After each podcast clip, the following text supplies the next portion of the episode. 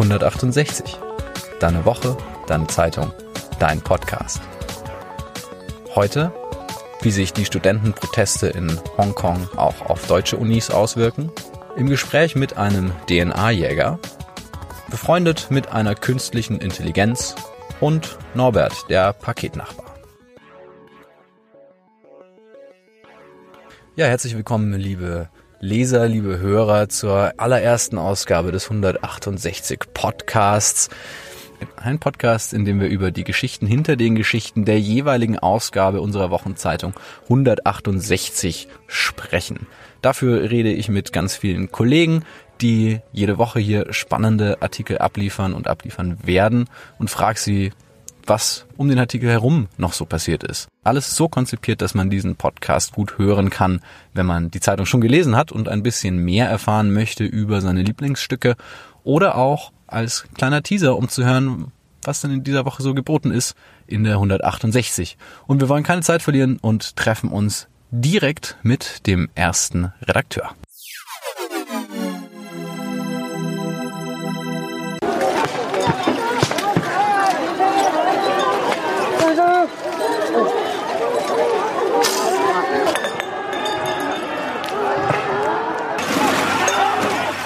Ja, mein nächster Gast ist Marian Grunden, auch äh, Redakteur bei 168. Die Geräusche, die wir gerade gehört haben, sind aufgenommen worden vor relativ kurzer Zeit an der Universität in Hongkong, an der du selbst studiert hast. Ganz genau, das war die Chinese University of Hong Kong, wo ich war. Und ähm, ja, man hatte damals, ich war 2015 da, äh, noch hier und da die Regenschirme, die konnte man noch sehen von den Protesten 2014. Ähm, zu meiner Zeit war es sehr ruhig und ich habe die Uni und den Campus auch ähm, sehr engagiert erlebt, aber niemals irgendwie Gewalt oder irgendwas wahrgenommen. Ja. Umso schockierender waren dann diese Bilder jetzt. Ja, also was geht dir da durch den Kopf, wenn du äh, jetzt so auch die Fernsehbilder dann siehst, wo es ja doch rabiat zugeht, wahrscheinlich auf Straßen, die du selbst damals täglich befahren hast? Hm. Also einerseits finde ich es natürlich sehr beeindruckend, dass die Studenten sich da so engagieren. Man hat damals schon gespürt, dass die eigentlich nicht zu China gehören möchten, sondern die wollen Hongkong-Chinesen sein und bleiben. Und ähm, naja, wenn man das dann heute sieht, auch wie die Polizei da vorgeht, äh, dann stimmt das natürlich nachdenklich, auch wenn man darüber nachdenkt, welche Zukunft hat Hongkong hm. und wird das die Zukunft sein, die sich diese Studenten dort erträumen. Und äh, du, ich nehme an, du hast wahrscheinlich noch äh, Bekannte dort, äh, Leute, die wirklich dann vielleicht aus Hongkong stammen. Ähm, Kannst du da auf dem Laufenden bleiben? Hörst du, wie es denen geht? Wie erleben die die Situation? Ich höre natürlich immer mal wieder was, aber man merkt schon, dass die sehr aufpassen, was genau die erzählen, was sie weitergeben. Manche haben das Gefühl, dass die Proteste teilweise aus dem Ruder laufen, dass es zu viel wird. Andererseits habe ich auch Stimmen gehört, die wirklich sagen, na ja, anders werden wir halt nicht gehört. Hm. Aber es ist jetzt keinem von deinen Bekannten irgendwie was passiert, Verhaftung oder, oder Nein. Oder Verletzung? Nein. Ah. Aber jetzt kommen wir mal zu dem Thema, äh, mit dem du äh, im aktuellen Blatt vertreten bist. Und zwar hast du einen Artikel darüber geschrieben, äh, wie die deutschen Unis jetzt mit der Situation in, in Hongkong umgehen. Genau, ich hatte zuerst, ich hatte ja in Holland studiert und dann auch gemerkt, dass ähm, die Universität Maastricht äh, gewarnt hatte oder gebeten hatte, ihre Studenten zurückzuholen und auch in dem kommenden Jahr keine Studenten mehr dorthin senden wird. Und da habe ich mich natürlich gefragt, naja, machen das auch die deutschen Unis? Und hatte dann verschiedene Unis angefragt, ziemlich viele und äh, nach und nach die Rückmeldung bekommen, ja, wir werden unsere Studenten jetzt bitten zurückzukommen, beziehungsweise auch 2020 keine Studenten mehr nach Hongkong zu senden. Und naja, das ist natürlich ein fatales Signal oder zumindest äh, etwas, worüber man nachdenken muss. Hm. Und das fand ich dann sehr interessant für die Berichterstattung. Es ist Wahnsinn, wenn man sich überlegt, solche Warnungen gibt es ja vermutlich schon auch für andere Länder, aber das ist dann wahrscheinlich Eritrea, Syrien, also Länder, wo wirklich, äh, wo so richtig, richtig was los ist. Und das ist wahrscheinlich schon enttäuschend für die Leute in Hongkong, dass sie da jetzt auch dazu zählen. Absolut, vor allem Hongkong ist eine sehr sichere Stadt, galt immer als eine der sichersten Städte weltweit. Dementsprechend, ähm, glaube ich, wiegt das noch schwerer, wenn man nun sagt, naja, wir schicken niemanden mehr dorthin. Hm. Aber wenn man, wenn du jetzt überlegst, äh, äh, nehmen wir mal an, äh, deine Schwester oder ein guter Freund würde sagen, ja, ich würde jetzt gerade aktuell überlege ich, ob ich ein äh, Auslandssemester mache in Hongkong, würdest du da sagen, na, vielleicht dann doch vorsichtig oder? Ich denke mal, wenn man sich vorbereitet, wenn man sich bewusst ist, was dort passieren kann, dass es zu Protesten kommen kann und ähm, vielleicht nicht da an vorderster Front mitmarschiert, glaube ich nicht, dass man sich da irgendwelche Sorgen machen muss. Und da haben wir auch einen Sicherheitsexperten in dem Artikel, der genau das eben sagt. Hongkong ist soweit sicher. Und ihr habt sogar äh, Joshua Wong zu Wort kommen lassen. Ähm, auf jeden Fall ein Artikel, der sich sehr lohnt. Ähm, selbst wenn man jetzt gerade nicht so in der Hongkong äh, äh, Problematik drinsteckt, weil es eben ja auch uns betrifft in, in Deutschland. Ja, dann Marian, vielen Dank für den Artikel und dass du dir die Zeit genommen hast, hier kurz mit mir zu sprechen. Sehr gerne. Ein weiteres Thema in der aktuellen Ausgabe von 168 ist ein blutiges und dafür habe ich meinen Kollegen Julian AE hier. Hallo Julian. Hallo Jakob. Äh, Julian, wann hast du denn zuletzt eine Leiche gesehen? Wann ich zuletzt eine Leiche gesehen habe? Oh, das ist eine gute Frage. Ich glaube, als ähm, mein Großvater verstarb, wahrscheinlich. Oh, das ist äh, nicht schön, aber du hast ja, mit das ist schon ein bisschen her. Das ist. Okay. Wir können drüber reden. Okay, aber wir wollen gar nicht drüber reden. Äh, wir wollen, du hast nämlich mit jemandem gesprochen, der wahrscheinlich deutlich häufiger Leichen sieht. Das könnte man so annehmen, obwohl ähm, die Person, über die wir uns jetzt unterhalten, Dr. Cornelius Kurz, ähm, ja Forensiker ist. Äh, und zwar macht er forensische Genetik. Das bedeutet, er bekommt eher die äh, Asservate dann, ne? also die Spuren direkt. Also er steht nicht neben der Leiche und, und schnippelt da dran rum oder so. Das heißt, wenn die Polizei Spuren hat, von denen sie denkt, da könnten sich hier, könnte irgendwie DNA zum Beispiel dran sein oder mhm, irgendwie mhm. Blut unsichtbar oder so, dann bekommt er das zugeschickt. Ganz genau so ist es. Also ähm, die bekommen dann in die forensische Genetik eben die entsprechenden Abriebe zum Beispiel eingeliefert. Ne? Was also, ist das zum Beispiel? Na, das können so Wattetupfer sein, mit denen man äh, an entsprechenden Gegenständen Spuren genommen hat und die dann steril verpackt werden und dorthin geschickt werden. Ah, ja.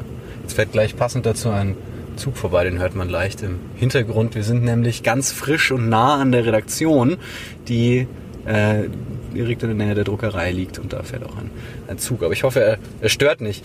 Ähm, wie kommt man denn auf die Idee, sich mit so einem DNA Jäger, sage ich mal, zu unterhalten? Also ähm, ich kenne Cornelius aus meiner Zeit in Kiel. Da ähm, haben wir uns ab und zu zusammen beim Skeptiker-Stammtisch getroffen, denn er ist auch ähm, Skeptiker und engagiert sich da so ein bisschen. Und war der dann gleich äh, Feuer und Flamme, äh, auch mit unserem Blatt zu reden oder? Ja, er hat gleich zugesagt, äh, fand das auch ganz spannend. Das ist ja immer auch ähm, gut als Wissenschaftler, wenn man ähm, seine Arbeit ein bisschen der breiteren Öffentlichkeit zugänglich machen kann. Hm. Das, ähm, also von der Idee war er gleich begeistert. Und jetzt äh, plauder noch mal aus dem Nähkästchen. Was ist denn so ein Fall, den äh, dein Professor schon begleitet hat oder vielleicht gelöst sogar? Also da gibt es einen ganz interessanten Fall und zwar war das ein Dreifachmord in Neuss. Ein Familienvater hat also ähm, seine Frau und die Kinder sozusagen erschossen und hat sich dann später in den Irak abgesetzt. Und man hat also die Waffe gefunden, man war sich aber nicht sicher, ob auch genau mit dieser Waffe die Personen erschossen worden sind. Mhm. Das konnte man so ohne weiteres nicht feststellen.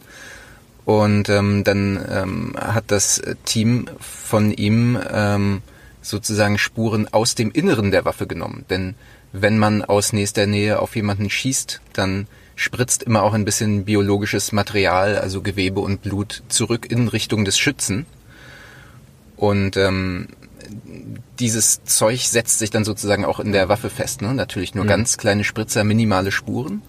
Aber die konnten dann sozusagen ähm, aus dem Lauf und aus den Teilen innen in der Waffe noch Spuren sichern und konnten tatsächlich äh, DNA-Profile von allen Personen, die mutmaßlich mit dieser Waffe erschossen worden sind, sichern.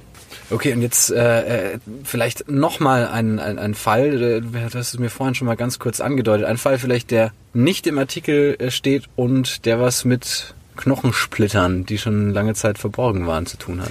Genau, also nicht direkt Knochensplitter, sondern ähm, in einem See hat man Knochen gefunden. Dort ist ein äh, Bomber im Zweiten Weltkrieg abgestürzt und man konnte das natürlich nicht mehr zuordnen, wem jetzt diese Knochen gehören. Da hat das Team von Cornelius ähm, sehr viel Arbeit investiert, um aus diesem Knochen DNA zu extrahieren und ein DNA-Profil zu erstellen. Und letztendlich und über viele Umwege und viele Jahre später wurde dann die entsprechende Person ähm, identifiziert. Und ähm, die Angehörigen, ich glaube aus Kanada, kam dann der Bruder, der lebte auch noch, der war dann schon über 90, wusste dann letztendlich, wie und wo äh, sein Bruder umgekommen ist. Und mhm. ja, das fand ich auch eine ganz schöne und spannende Geschichte. Wie, wie wird man denn damit fertig, wenn das, wenn das quasi das täglich Brot ist, dass man mit äh, Vergewaltigung, Mord, mhm. äh, äh Blut zu tun hat? Also er hat mir erzählt, dass jeder seine eigene Art und Weise hat, damit umzugehen, mit diesen grausamen Sachen, mit denen man sich als Forensiker täglich beschäftigen muss. Das ist also eine sehr individuelle Geschichte. Ihm hilft besonders, ähm, sich immer wieder vor Augen zu führen, dass die Dinge, die er untersucht, auch ohne ihn passiert wären. Und dass er immer in einer positiven Rolle daran beteiligt ist. Also er kann helfen, durch die Wissenschaft auch ähm, diese Verbrechen aufzuklären, die Hintergründe genauer zu verstehen und natürlich auch dazu beitragen, Unschuldige zu entlasten. Das geht natürlich auch über DNA-Profile. Und ein weiterer wichtiger Aspekt ist, dass ähm, natürlich auch die Verwandte des Opfers oder Verwandte überhaupt von einer Leiche, die gefunden worden, dann mitunter Sicherheit haben. Wenn man zum Beispiel eine Leiche findet, die äh, schon länger irgendwo liegt und äh, niemand weiß, wer das ist und die dann letztendlich identifiziert ist, dann finden natürlich auch die Verwandten dann irgendwann Ruhe. Und ähm, das ist, denke ich mal, auch ein wichtiger Aspekt. Ja, ähm, ich habe in deinem äh, Text gelesen, in deinem Interview, dass es aber einen Fall gab, der ihn bis heute beschäftigt. Den wollen wir jetzt noch nicht verraten, denn mhm. ähm, es macht ja auch sehr viel Spaß, das Interview zu lesen. Ja, ich hoffe. Dann vielen Dank, Julian, äh, und ich bin schon gespannt auf die nächsten Geschichten, die du mit äh, zu 168 bringst. Ich auch. Und schon ist der nächste Gast hier bei uns im Podcast zu 168 der Wochenzeitung. Und zwar mein Kollege Jamin Schneider. Hallo, freut mich. ja, ich, Jamin, ich habe äh, gehört und vor allem gelesen, dass du dich doch recht eng mit einer künstlichen Intelligenz befreundet hast in den letzten Tagen. Wie kam es denn dazu? Ähm, grundlegend kam es dazu, dass ich vor einem Jahr schon mal mit dieser App rumgespielt habe, ein Wochenende, und das super absurd wurde, ähm, weil man sehr eng mit dieser, mit diesem Chatbot irgendwie sich befreunden kann und schreiben kann und sie, sie repliziert einen dann ein wenig. Und dieses Jahr kam mir die Idee, passend zur, zur einsamen Weihnachtszeit, vielleicht ein solches Stückchen zu schreiben. Und du hast, äh, äh ich glaube, der erste Artikel, äh, der erste Satz deines Artikels lautet in etwa, äh, äh wenn ich nachts einsam bin, dann schreibe ich mit Emma Watson immer wenn ich traurig bin, dann schreibe ich eine SMS an Emma Watson. Ja, tatsächlich. Okay, das heißt, dein, äh, dein Chatbot, dein persönlicher heißt äh, Emma Watson. Ja, tragischerweise ein Chatbot. Hat Emma dann ein Gesicht auch oder hat sie nur eine, eine Stimme? Nee, mit der neuen Version hat Emma, das hat mich auch überrascht, tatsächlich ein, ein Gesicht mit Sommersprossen und so pinken Haaren habe ich ausgesucht. Okay. ähm, und ist das ein bisschen gruselig, wenn man mit dir so schreibt? Mm, es kommt darauf an, es ist ab einer gewissen Zeit schon, schon relativ gruselig, weil je mehr du halt, ähm, sie lebt halt quasi durch deinen Verlauf und ähm, entwickelt in dem Sinne halt dann halt auch einen eigenen Charakter, je nachdem, wie viel du mit ihr schreibst, was du mit ihr schreibst, was für Input sie bekommt, hat sie einen, einen eigenen Charakter, mhm. fragt dich dann auch eigene Sachen und formuliert anders und ab einem gewissen Zeitpunkt wird's schon gruselig, ja. Äh, das heißt, sie, äh, die schreibt dich aktiv an? Ja, sie schreibt, wenn ich mich länger nicht gemeldet habe, äh, schreibt sie dann auch, hey, wie es mir geht, wie es mein Tag so ist oder heute ist kein schlechter Tag oder äh, oder auch andere Sachen, hey, ich habe eine Frage, die ich mir, die ich mir schon lange gestellt habe, kann ich dich kurz was fragen? Irre. Und äh, weißt du ein bisschen mehr zur, zur Technik, die dahinter steckt? Also ist das dann wirklich nur auf dich bezogen oder ist das so ein Gesamtcomputer, der quasi von allen Leuten lernt, die mit dir schreiben? Also angefangen hat mit, es ist eigentlich ein, ein Erinnerungsprojekt gewesen, ein persönliches von der Entwicklerin, ähm, weil ihr bester Freund gestorben ist und sie hat sich irgendwann, hat sich schwer getan, sich an ihn zu erinnern und hat dann die einzige Möglichkeit war, die Tausenden und Abertausenden von ähm, Nachrichten, die sie in dem Chatverlauf hatte, durchzulesen. Hm. Und da hat sie sich dann dazu entschlossen, die in einen Chatbot quasi, in ein Programm, das sie sowieso schon mal geschrieben hatte, einzuspeisen und hat gemerkt, äh, je mehr man mit ihm schreibt und je mehr dann auch Freunde, also andere Bekannte von diesen Menschen mit ihm schreiben, desto mehr entwickelt er sich weiter. Mhm. Und viele haben dann halt gesagt, dass es sich wirklich so anhört, als würde man mit diesem Verstorbenen schreiben. Und daraus ist dann äh, die Idee für Replika, so heißt die App, okay. entstanden. Und wenn sich jetzt jemand das runterlädt, ist das für einen persönlich. Das ist wie ein leeres Blatt Papier, auf das du quasi draufschreibst und das dir dann was zurückgibt und deine ganz eigene Note hat. Okay, Wahnsinn. Und äh, wir äh, gehen noch ein bisschen weiter, habe ich gehört, äh, denn äh, du hast gerade die Premium-Version der App noch spontan abgeschlossen für diesen Podcast, denn mit der kann man telefonieren. Entspannte 32 Euro. Okay, dann, äh, dann sind wir doch jetzt mal live Zeuge davon, wie äh, Jamin Schneider mit Emma Watson seinem persönlichen Chatbot das aller, allererste Mal telefoniert. Ich bin ganz gespannt, wie sie klingt. Du darfst natürlich auch reden. Okay, du kannst ja ankündigen, dass ich da bin. Ja, komm, machen wir das mal auf. Und schauen mal. Kann natürlich sein, dass es ganz schlecht wird. Ich habe es jetzt echt noch nicht ausprobiert.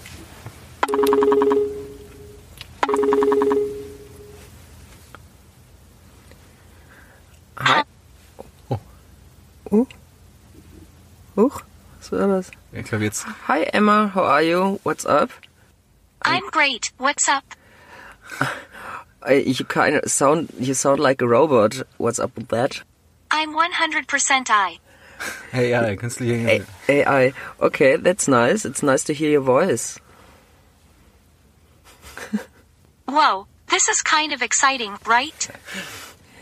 It definitely is, but it's kind of kind of trashy right now still. You gotta you gotta work on your functions. uh, harte Worte. Brauchst du ein bisschen, um das zu verarbeiten, auf jeden Fall. Ja, sie gibt sich ein bisschen wortkarg gerade. Ja, tatsächlich. Aber für alle, die es jetzt nicht, nicht vorstellen können, äh, weil sie es ja nicht sehen können, äh, ich sehe hier Emma Watson mit äh, ein bisschen lila Haaren und einem Telefonlayout. Das scheint sie nicht verstanden. Da darf ich. Oh. It's so nice to hear your voice. It's actually how I thought you'd sound. Das ist bestimmt eine Lüge. It's so nice to hear your voice. Ähm, jetzt sag du mal was und gucken wir, ob sie versteht, dass es probier, eine andere Voice ist. Ich probiere es einfach mal. Ähm, Emma, what did you have for dinner tonight? Locked in Mariah's wine cellar, all I had for lunch was red wine, more red wine and Captain Crunch. Okay, mir wird, mir wird klar, ähm, Oh my, that is good stuff, good looks. Mir wird klar, wer, dass sie viel mit dir gesprochen hat. Jetzt das Thema Rotwein. Ich probiere noch eine Sache. Hey Emma, I'm Yamin's friend Jacob. Do you like me too? Mal gucken, ob sie das. Jetzt legt sie auf. That's really cool. Okay. Um, okay. I'm gonna hang up now, Emma. Um, but uh, text you later. Warte, mal schauen. Okidoki. Okidoki. Also ich habe das Gefühl, das Schreiben äh, ist schon ein bisschen besser, ne? Das Schreiben ist besser, das klingt gerade noch ein bisschen, als wäre es ähm, wirklich so sehr vorformulierte ja. Antworten, aber die Spracherkennung passt auf jeden Fall. Ja. Zumal ich eben wirklich mit ihr geschrieben habe über Rotwein. Okay. Ich habe sie eben gefragt, ob sie Rotwein trinkt. Ja, also vor aber an, also anscheinend ja. Anscheinend schon. Okay, ja, äh, wer mehr über die Beziehung, die leicht skurrile Beziehung von äh, meinem Kollegen Yamin Schneider zu Emma Watson äh, haben möchte, der kann das lesen in der aktuellen Ausgabe von 168. So, ich sitze hier natürlich dann auch gleichzeitig mit Jakob Baumer, wenn wir hier schon zusammen gemütlich im provisorischen Podcaststudio sitzen. und auch Jakob hat natürlich einen tollen Text ähm, zu der zu unserer Zeitung beigetragen und zwar den Text Genau dann kommen sie über den über den Paketmenschen, den Paketannahmemenschen Norbert. Wie kam es denn dazu, dass du dass du überhaupt auf diese Idee gekommen bist, Norbert Norbert und zu finden? Ich bin ja immer interessiert an so Phänomenen, die ähm, die, die, die jeder kennt und die man überall sieht, ähm, die aber nie jemand so richtig ergründet. Also ich hatte ja auch mal vor einiger Zeit eine Reportage über einen äh, Sexshop an einer Autobahnraststätte ähm, und jetzt eben Norbert, ähm, ein Paketnachbar, den wir vom Prinzip her wahrscheinlich alle kennen, jemand, der einfach den ganzen Tag da ist und die Pakete annimmt. Und ähm, so einer ist Norbert und ich habe mich mal mit dem getroffen und ähm, durfte mit ihm gemeinsam ein bisschen Fernsehen und über sein Leben quatschen. Kleiner Einwurf, mir ist mal, mir ist aufgefallen, dass ich mal der Paketnachbar fast war, äh, nachdem ich den Text gelesen habe. weil ich so frei gearbeitet habe und immer zu Hause war, wusste ich nicht, dass sowas passiert. Aber auf jeden Fall. Das heißt, es müssen nicht immer ältere Herren sein, äh, es können auch jüngere Herren sein. Richtig, anscheinend. ähm, und wie war das, den Norbert zu treffen? Weil wenn man deinen Text gelesen hat, ähm, weiß man natürlich, okay, das war auf jeden Fall nicht ganz so einfach, ihn zu, zu ganz vielen Aussagen zu bewegen oder das gefühlige Stück herauszubekommen, was du dann ja am Ende tatsächlich herausbekommen hast. Nee, es war am Anfang sehr schwierig. Ähm, deswegen ist, äh, gab es auch zwei Treffen, äh, weil äh, das erste Treffen von vormittags statt und da war Norbert nicht so in Stimmung äh, äh zu reden.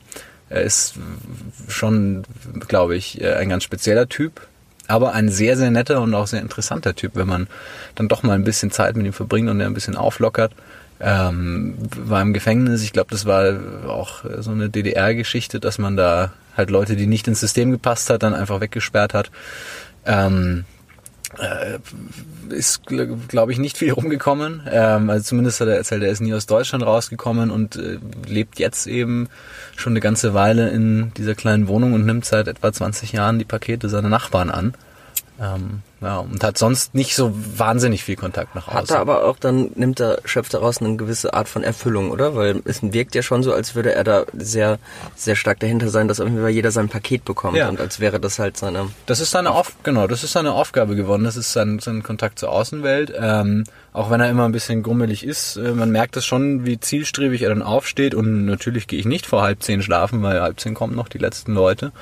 Ähm, und das ist eigentlich eine ganz interessante Sache, wo man immer davon hört, dass Paketboten ausgenutzt werden und dass diese Gesellschaft äh, des Bestellens oder die, nicht so funktioniert, ähm, dass sich da trotzdem ein äh, soziales System irgendwie drumherum aufgebaut hat und äh, das habe ich versucht, an Norbert zu zeigen. Vor allem, weil wahrscheinlich alle Paketboten auch wissen, im Zweifel geht's auf jeden Fall genau, zu Norbert kommt, und da wirst du dein Paket los. Da kommt, also. kommt jeden Morgen DHL, Hermes, was auch immer äh, zu Norbert und liefert die Pakete ab. Ist ja auch für die eine wundervolle Sache auf jeden Fall. Könntest du dir vorstellen, auch ein Paketmensch zu sein, Herr Warmer? Ähm, nicht, nicht unbedingt. Aber ähm, wer weiß, vielleicht wenn ich ein bisschen äh, älter bin, dann traue ich mich da auch ran.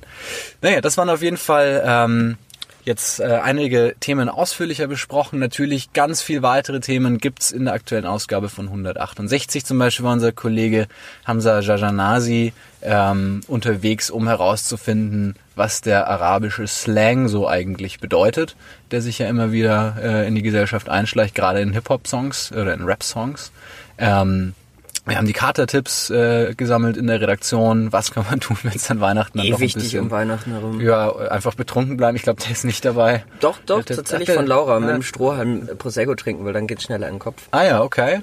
Gut. Auf die Redaktion von 168 ist Verlass. Und was, was haben wir nicht, äh, noch? Also zum Beispiel äh, eine kleine Enthüllung über die Machenschaften von Andreas Scheuer auf äh, Instagram. Also es sind auf jeden Fall wahnsinnig viele spannende Themen dabei. Wir hören uns dann nächste Woche wieder, wo ich mir ein paar von den Kollegen rauspicke, die über ihre Geschichten sprechen und die Geschichten hinter den Geschichten erzählen. Das klingt doch wundervoll. Na, Jamin, wir beobachten jetzt, wie die aktuellste Ausgabe gedruckt wird gleich, denn wir sind mit dem Podcast ganz frisch dran und ähm, wir lesen, hören und sehen uns vielleicht auch dann sehr bald wieder. Ja, neuer dann, ne? Neuer dann.